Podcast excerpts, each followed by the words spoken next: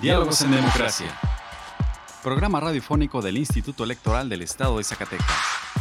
Juntos, conozcamos más acerca de la cultura democrática en nuestro estado. Escúchanos todos los miércoles a partir de las 4.30 de la tarde por la frecuencia del 97.9 de FM del Sistema Zacatecano de Radio y Televisión. Diálogos en Democracia. Esto es Diálogos en Democracia. La pluralidad como lenguaje único donde todas las voces sean escuchadas. Diálogos en Democracia. Programa radiofónico del Instituto Electoral del Estado de Zacatecas. Un acercamiento a la diversidad de ideas y pensamientos. Comenzamos. Diálogos en Democracia. Muy buenas tardes. Les saluda Rocío de Lira, dándoles la bienvenida a Diálogos en Democracia, programa radiofónico del Instituto Electoral del Estado de Zacatecas. Agradecemos su compañía a una emisión más hoy miércoles 12 de julio. En el programa de hoy tendremos una entrevista con el director ejecutivo de Organización Electoral y Partidos Políticos del IES, Jesús Guillermo Flores Tejada, quien nos hablará sobre la convocatoria para integrar los consejos distritales y municipales para el proceso electoral 2023-2024. En nuestra sección de Hablemos de, escucharás una cápsula sobre la firma de convenio que se llevó a cabo entre el IES y el Sistema Zacatecano de Radio y Televisión. En Cultura Cívica tendremos una interesante cápsula sobre la vida y obra de la revolucionaria Juana Belén Gutiérrez Chávez, en voz de nuestra compañera Virginia Perusquía, además de las últimas noticias en materia electoral. Vamos ahora a nuestra primera sección de efemérides.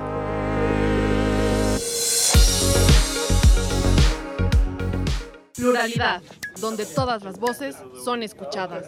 Diálogos en democracia. Esta semana en la historia. Efemérides. 10 de julio de 1856. En el Congreso Constituyente se debatió el artículo primero, referente a los derechos del hombre. Ignacio Ramírez exigió que se incluyeran los derechos de la mujer, de los huérfanos y de los hijos naturales.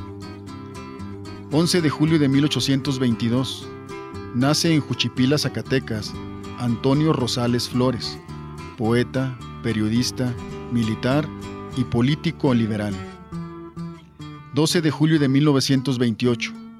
Muere el piloto aviador Emilio Carranza durante su regreso a México, después de realizar un vuelo para promover la paz y la buena voluntad entre México y Estados Unidos. Sus restos descansan en la Rotonda de las Personas Ilustres. 13 de julio de 1942. Muere en la Ciudad de México Juana Belén Gutiérrez, tenaz opositora al gobierno de Porfirio Díaz. Fue llamada por los editores de El Diario del Hogar como nuestra Juana de Arco por su enérgica convicción y escritura combativa. 14 de julio de 1789. Toma de la Bastilla. Fuerzas revolucionarias de Francia tomaron el control de la fortaleza y prisión política conocida como la Bastilla. Este evento consolidó el triunfo de la Revolución Francesa. 15 de julio de 1914. Victoriano Huerta renunció a la presidencia después del triunfo constitucionalista. 16 de julio de 1973. Muere María del Refugio, Cuca García, profesora y activista. Su liderazgo en el Consejo Feminista Mexicano la involucró en la problemática de las mujeres trabajadoras. Fue fundadora del Frente Único Pro Derechos de la Mujer y peleó por el reconocimiento de la ciudadanía plena para sus congéneres. La libertad de elegir y decidir es solo nuestra. Diálogos en democracia. Diálogos en democracia. Conversando con personalidades del ámbito político electoral. Entrevista. Muy buenas tardes. Hoy se encuentra con nosotros el licenciado Jesús Guillermo Flores Tejada, director ejecutivo de Organización Electoral y Partidos Políticos del IES. Agradecemos su tiempo y disposición para acompañarnos hoy en Diálogos en Democracia. Licenciado, bienvenido. Muchas gracias, Rocío, por la invitación para hablar de este importante tema ante la ciudadanía que escucha tu programa. Gracias. Bien, pues sin más vamos con nuestra entrevista. El Instituto Electoral ha lanzado la convocatoria para la integración de los 18 consejos distritales y 58 consejos municipales. En este sentido, licenciado, ¿podría comentarnos cuándo se aprobó la convocatoria para integrar los consejos y cuántas etapas integran el procedimiento para la selección y designación de consejeros y consejeras electorales? Sí, con mucho gusto, Rocío. El Consejo General de este Instituto Electoral del Estado de Zacatecas, el pasado martes 4 de julio, aprobó la convocatoria para integrar los consejos distritales y municipales en la entidad los cuales tienen a su cargo en, en sus respectivos ámbitos de competencia lo que es la preparación, desarrollo y vigilancia del próximo proceso electoral. Respecto a las etapas, el procedimiento se integra de 11 etapas, de las cuales nos encontramos actualmente en lo que es la difusión de la convocatoria e inscripción de aspirantes. ¿Y cuáles son los municipios que ya están visitando para difundir la convocatoria? Sí, respecto a los municipios que estamos visitando para lo que es el perifuneo y la difusión de la convocatoria, comentarte que empezamos desde el pasado martes 11 de julio en los municipios de Fresnillo y Valparaíso. También estamos acudiendo a los municipios de Ojo Caliente, Trancoso, Genaro, Codina y Panfilo Natera. El día de hoy, miércoles 12 de julio, visitamos los municipios de Cañitas de Felipe Pescador, Río Grande y Juan Aldama, al igual que Sombrerete y Chalchihuites. Y para el próximo viernes 14 de este mes acudimos a los municipios de Jerez, Tepetongo, Tlaltenango, Tepechitlán y Teul de González Ortega. Acudimos a estos municipios a lo que es darle difusión a la convocatoria, la pegamos en lugares públicos donde más afluencia tenemos de ciudadanía y también llevamos a cabo el, el perifoneo invitando a las y los aspirantes a que puedan inscribirse para atender esta convocatoria. También entregamos algunos trípticos a la ciudadanía donde se les muestra lo que es la convocatoria, y las fechas que tienen para llevar a cabo el registro. ¿Y ya tienen un aproximado de sedes contempladas para la recepción de documentación de los aspirantes? Sí, eh, ya tenemos un aproximado. Alrededor de 30 municipios son los que vamos a visitar para empezar con la recepción de documentación en sedes, que esta recepción de documentación empezaría a partir del próximo lunes 17 de este, de este mes. Les pediría a la ciudadanía que estén atentas y atentos a la página del Instituto Electoral, a las redes sociales, donde se va a publicar la lista de municipios a los que vamos a acudir y donde también se establece tanto el horario, el domicilio y las fechas donde vamos a estar acudiendo a estos municipios. ¿Hay alguna sede en la que ya puedan hacer su registro los aspirantes en este momento? Sí, eh, como tú sabes, desde el pasado lunes 10 de este mes empezamos a recibir las solicitudes de la ciudadanía en las instalaciones del Instituto Electoral en un horario de 9 a 3 de la tarde, de lunes a viernes. Estamos recibiendo la, eh, la documentación de las y los aspirantes. Estamos ubicados en Boulevard López Portillo número 236 en la colonia Arboledas de la ciudad de Guadalupe, Zacatecas. Aquí con mucho gusto, si está alguien interesada o interesado en ya presentarnos su documentación, aquí la estamos recibiendo, no importa del municipio de la entidad del, del que vengan. Bien. ¿Algo más que desee agregar o compartir con nuestra audiencia, licenciado? Sí, Rocío, pues hacerle una invitación a toda la ciudadanía a que participe en lo que es un proceso electoral. La gente que entramos al Instituto Electoral del Estado de Zacatecas nos gusta tanto el trabajo que aquí seguimos después de, de casi 20 años y entonces es una excelente oportunidad de trabajo y para que se den cuenta realmente cómo se lleva a cabo un proceso electoral y también recordarles las fechas. Tenemos inscripción en sede que como ya lo, lo, mencioné, empezamos desde el pasado lunes 10 de este mes, del 10 al 28 de julio, del 14 al 31 de agosto y del 1 al 10 de septiembre estamos recibiendo aquí en lo que son las oficinas del instituto. En lo que es en sedes en los diversos municipios empezamos a partir del lunes 17 de julio al 27 de julio, del 14 al 31 de agosto y del 1 al 10 de septiembre. Y en línea, esta es una parte fundamental, se abre el sistema a partir del 20 de julio para aquellas personas que no puedan acudir a, alguna de las sedes o que no puedan venir al instituto, lo pueden hacer en línea, lo cual estará habilitado a partir del próximo 20 de julio para que puedan llevar a cabo ahí su registro. Bien, pues este es el llamado a la ciudadanía para que se anime y participe en el próximo proceso electoral 2023-2024. Muchas gracias, licenciado. De nada, te agradezco y buena tarde.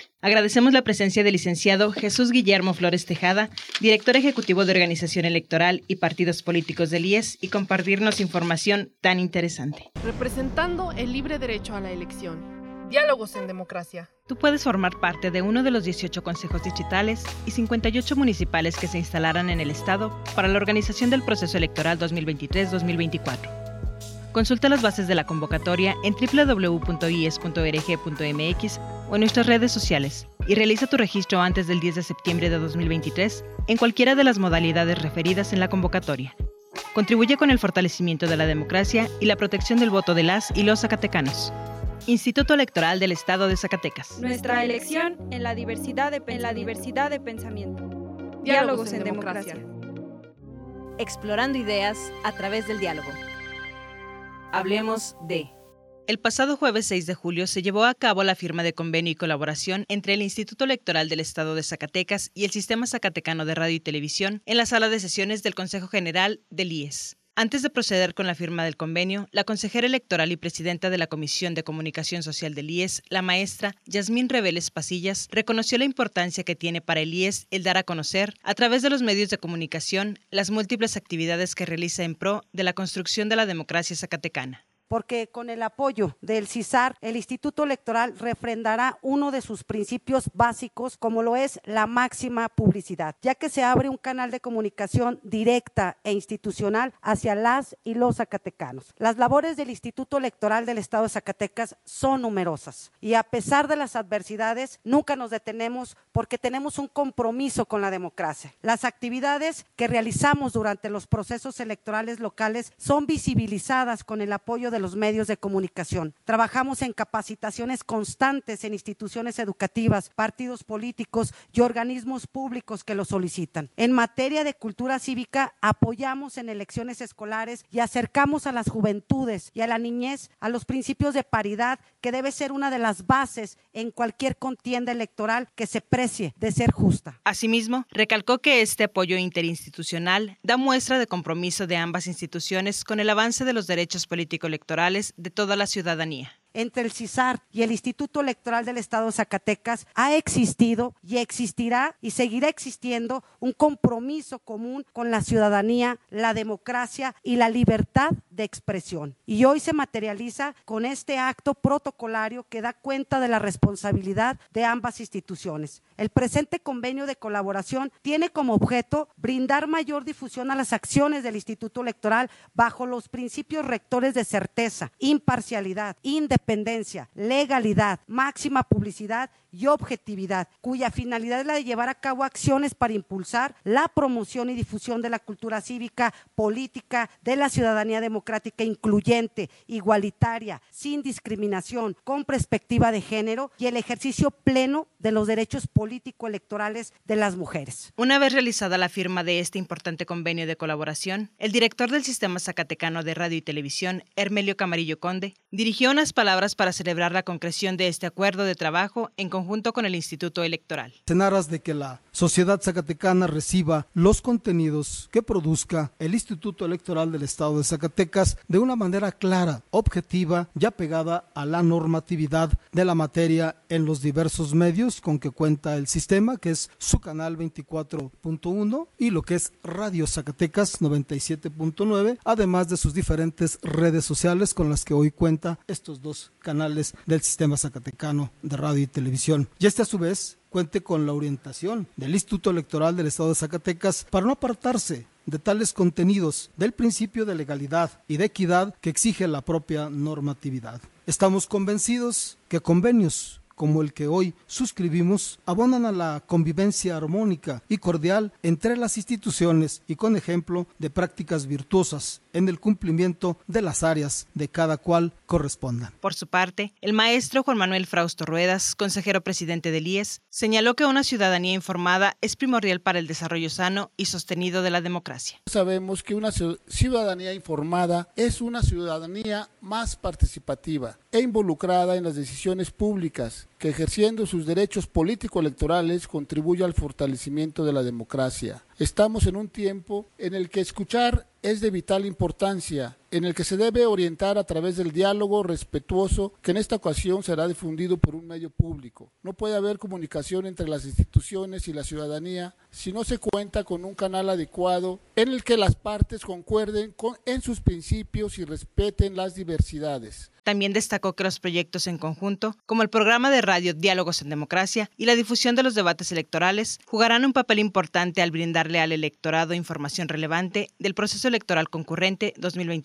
2023-2024. De cara al proceso electoral concurrente, el apoyo y colaboración del CISAR es un bastión que valoramos porque nos brinda la oportunidad de acercarnos a las y los zacatecanas como se ha venido haciendo desde hace 11 años ya, con el programa Diálogos en Democracia, que como se mencionó aquí, se ha transmitido por el 97.fm todos los miércoles y continuará de manera interrumpida en el periodo de duración de este convenio, por supuesto, y esperemos que, que dure mucho más este programa, director Hermelio. Además, es importante, de este importante espacio, se refrenda un compromiso con la ciudadanía al acordarse la transmisión, como se mencionó aquí, de los debates electorales entre las candidaturas a ocupar espacios en la gubernatura, diputaciones e integración de los ayuntamientos. La transmisión de los debates electorales es y será una muestra de la pluralidad, profesionalismo y compromiso que tiene el sistema zacatecano de radio y televisión con las y los zacatecanos, pues al acercarles sus propuestas contribuyen en la constitución de un voto informado y razonado. Te recordamos que puedes consultar la transmisión de este evento en nuestra página de Facebook y en nuestro canal de YouTube ISTV. Pluralidad,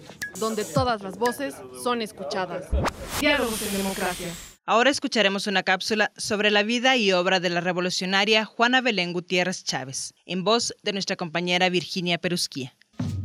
Educación en democracia. Cultura cívica. Cultura cívica. Juana Belén Gutiérrez Chávez, escritora y precursora del feminismo en México. Fue hija del jalisciense Santiago Gutiérrez Lomelí y de Porfiria Chávez, descendiente de la tribu de los Cascanes, pobladores del estado de Zacatecas, de lo cual se sentía orgullosa de llevar sangre indígena. Siendo niña, se trasladó con el resto de la familia a vivir a San Pedro de Gallo, Coahuila. En 1886 ya asistía a la escuela de la hacienda donde trabajaba su padre. Sin embargo, la mayoría de su formación fue autodidacta. En esa época, imperaban ideas de finales del siglo XIX, como la del ángel del hogar, y no era común pensar en la mujer autosuficiente e independiente. Por lo tanto, Juana Belén enfrentó desde sus inicios la marginación y el rechazo por ser mujer, pobre y disidente religiosa, condiciones que darían a su vida el sello de rebeldía y lucha. Desde muy joven, se empleó como trabajadora doméstica en casa de una familia caudalada y a la edad de 16 años contrajo matrimonio en Sierra Mojada, Chihuahua, con Cirilo Mendoza, un minero analfabeto al que enseñó a leer y a escribir y con quien procreó tres hijos, Laura, Julia y Santiago, quien murió siendo muy pequeño. Fue entonces que hizo un reportaje sobre las condiciones laborales en la minería de la Esmeralda, Chihuahua, donde trabajaba su esposo, y eso le trajo una consecuencia, ser encarcelada en 1897, donde permaneció detenida por un año. Desde ese momento, supo que si quería expresar la verdad correría riesgos. Sin embargo, se dio cuenta de que tenía un gran talento para escribir y dirigió su mirada hacia el periodismo. Cuando salió de prisión, fundó en la misma población el Club Liberal Benito Juárez en 1899. Los clubes liberales se fundaron en todo el país con el propósito de impedir infracciones a las leyes de reforma, propagar ideas y principios liberales y dar a conocer los abusos del clero por medio de órganos de prensa. Fallece su hijo y posteriormente su esposo y se queda viuda, lo cual era una tarea muy pesada para una mujer en esa época por las circunstancias sociales y estereotipos que se tenían. Ante el inminente peligro de volver a ser encarcelada, se traslada a vivir a Guanajuato en 1901. Creó el semanario que tituló Vesper, con un enfoque liberal, antiporfirista y anticlerical. Bajo el lema de justicia y libertad, Vesper, diario opositor femenino sin precedentes en el periodismo mexicano, aquí lo interesante es que la mayoría de las publicaciones opositoras al régimen eran hechas por hombres, y Juana Belén rompió paradigmas. En sus páginas volvió a atacar a la iglesia y al Estado por lo que fue denunciada y su prensa decomisada. Huyó de Guanajuato y regresó a la Ciudad de México. Ahí trabajaba como obrera y estudiaba. A la vez mantenía estrecho contacto con grupos de oposición y clubes liberales de todo el país y participaba en actos cívico-políticos de manera activa. En 1902, Juana Belén fue nombrada representante del Club Liberal Ignacio Zaragoza de Cuencamé, Durango, volviendo a ser encarcelada en 1903. Juana Belén junto a Elisa Acuña decidieron establecerse en la ciudad de San Antonio, Texas, donde ayudaron a Sara Estela Ramírez a publicar un seminario llamado La Corregidora. En 1907 conoce a Dolores Jiménez y Muro, quien fue maestra, poetisa y luchadora social, y con quien colaboró durante varios años. Juntas fundaron el Grupo de Socialistas Mexicanos y el periódico El Partido Socialista. También formaron el Club Político Femenil y el Club Hijas de Cuauhtémoc, grupos que pretendían la valoración social de la mujer y su presencia en el panorama político, por lo que debemos de considerar a Gutiérrez de Mendoza como pionera en nuestro país del movimiento de reivindicación de los derechos de las mujeres. Fue el grupo de mujeres encabezado por ellas el que solicitó expresamente a Francisco y Madero en su campaña electoral el derecho al voto para las mujeres. Después de la caída de Porfirio Díaz, la ascensión al poder de Francisco y Madero y el inicio del levantamiento de Emiliano Zapata, Juana se unió al ejército zapatista y estuvo al frente de una tropa que llamó Victoria, donde Juana Belén mandó a fusilar a un miembro de su división por violar a una mujer. Al enterarse de esta decisión, Emiliano Zapata la nombró coronela. Durante esta etapa, Juana fue nuevamente detenida en dos ocasiones más y por varios meses, la primera durante el gobierno huertista y la segunda en el mandato carrancista. En 1919, al quedar finalmente en libertad, Juana Belén Gutiérrez fue reconocida por sus años de lucha y participó en los proyectos educativos post-revolucionarios. Además, fue indemnizada por la imprenta que le quitaron y escribió el libro Por la Tierra y por la Raza, que defendía los derechos de las poblaciones indígenas. Sus ideas para el desarrollo político de la mujer fueron difundidas mientras ejercía de directora en diversas escuelas para mujeres, en las que proponía crear una república femenina, con un gobierno de la mujer y para la mujer. Fue parte del movimiento sufragista femenino, pese a que no estaba de acuerdo con la democracia, cuyas bases sentó Madero. Juana Belén Gutiérrez Chávez falleció el 13 de julio de 1942 a causa de un quiste hepático. La libertad de elegir y decidir es solo nuestra. Diálogos en democracia. Diálogos en democracia. Si te interesa conocer más información al respecto, te invitamos a encontrar más cápsulas interesantes en nuestro canal en Spotify. Encuéntranos como Radio IES. Y si te interesa que hablemos de un tema en especial, escríbenos vía inbox a través de nuestras redes sociales. Nos encuentras en Facebook como Instituto Electoral del Estado de Zacatecas, en Instagram y en Twitter como ISCS y en YouTube como ISTV. Escuchemos ahora las breves electorales. Las últimas noticias en la materia. Breves electorales.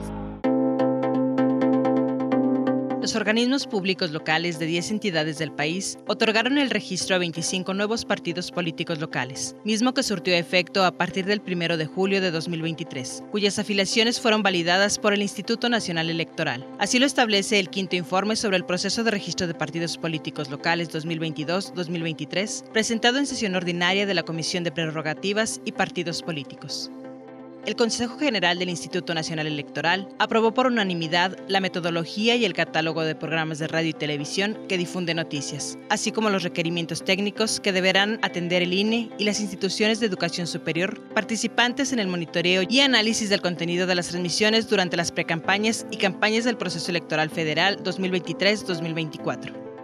El Pleno del Consejo General conoció el informe final de la Estrategia Nacional de Cultura Cívica 2017-2023, la cual impactó a casi 7 millones de beneficiarios directos, quienes fueron partícipes de las 734 actividades realizadas en el periodo. En este punto, la consejera Dania Rabel, presidenta de la Comisión de Capacitación Electoral y Educación Cívica, resaltó datos reveladores del informe, como el hecho de que las y los jóvenes que más participan son los que pertenecen a la población indígena, con un promedio del 54%, mientras que en la participación electoral por sexo se registró que las mujeres acuden a votar en mayor proporción que los hombres de manera constante. Invitamos a toda la ciudadanía zacatecana a participar en la convocatoria para integrar los consejos distritales y municipales electorales que organizarán el proceso electoral local 2023-2024. Consulta los requisitos y las bases de la convocatoria en nuestra página web www.ies.org.mx y visita nuestras redes sociales para estar al tanto de las fechas en las que estaremos en diferentes municipios para recibir la documentación de las personas interesadas en participar.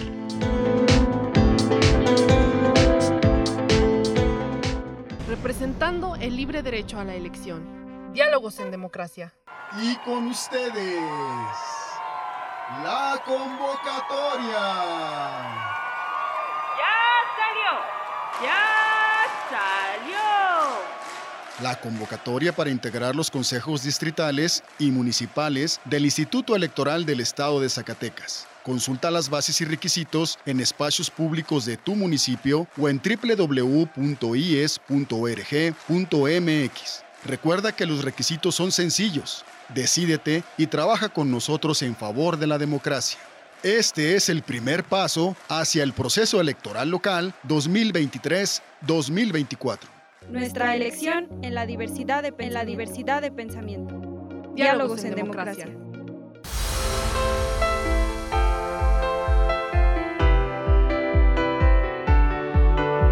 Estimados radioescuchas, hemos llegado al final de esta emisión. Agradecemos su compañía en esta tarde y esperamos nos vuelvan a escuchar el próximo miércoles en punto de las 4.30 de la tarde. Agradecemos a Radio Zacatecas el apoyo para la difusión de este programa. También agradecemos el apoyo y acompañamiento de Antonio Castro, Horacio Rodríguez y Virginia Perusquía. Se despide de ustedes Rocío de Lira, deseándoles que tengan una excelente tarde.